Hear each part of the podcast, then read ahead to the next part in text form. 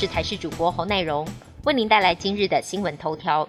全国三级疫情警戒暂定到六月二十八号，会不会再延长，或是会从三级降为二级？指挥中心指挥官陈时中昨天下午在防疫记者会中坦言，有思考要分区，但询问过各县市首长意见，大家还是认为要全国一致，预定在今天中午会统一宣布。不过昨晚行政院发言人罗秉成有透露，行政院开会时有言拟将警戒时间再拉长，也在朝这个方向讨论。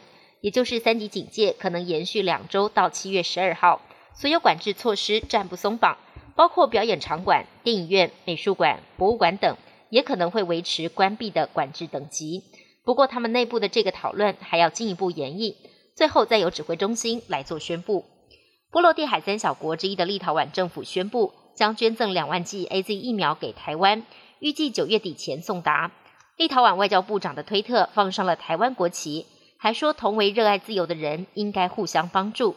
经济暨创新部长亚莫蒂则表示，疫情刚爆发时，台湾捐赠了十万个医疗口罩给立陶宛，现在立陶宛会毫不犹豫帮助需要的朋友。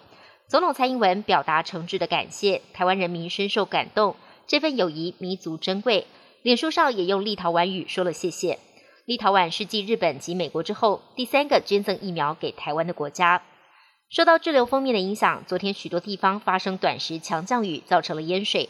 中央气象局表示，今天降雨稍微趋缓，但封面还是滞留在台湾上空。西半部、东北部地区容易会有局部大雨、短时强降雨的发生。另外，位在关岛附近的热带性低气压，预计今天上午形成今年编号第五号台风强皮，预估不会对台湾造成直接的影响。疫苗混打可不可行？各国做法不一。不过，德国总理梅克尔四月接种第一剂 A Z 之后，几天前接种了第二剂，改打莫德纳。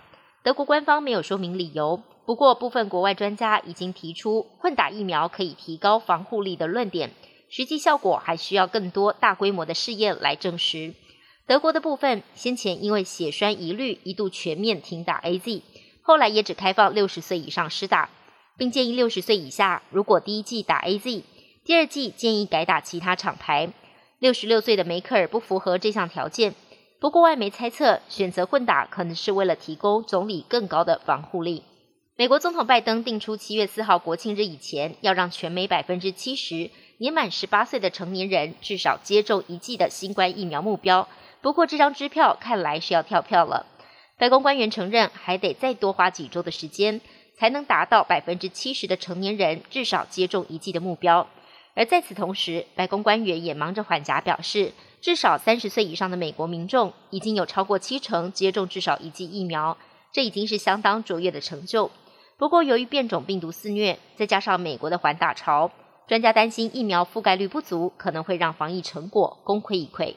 中国官方公布的新冠确诊数远远低于其他大国，不过防疫仍旧不松懈。根据美国《华尔街日报》引述知情人士的独家报道。中国现行边境管制措施至少还会持续一年，到明年的下半年，主要担忧变种病毒肆虐。另外，也考量到明年二月北京冬季奥运的防疫需求。另外，明年年底还要举行中国共产党大会，领导人习近平预料将继续连任。据传，这是中国外交部跟国家卫健委等部会官员五月中参加国务会议时拟定的时间表。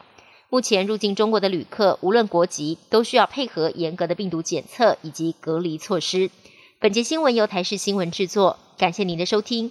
更多内容请锁定台视各界新闻与台视新闻 YouTube 频道。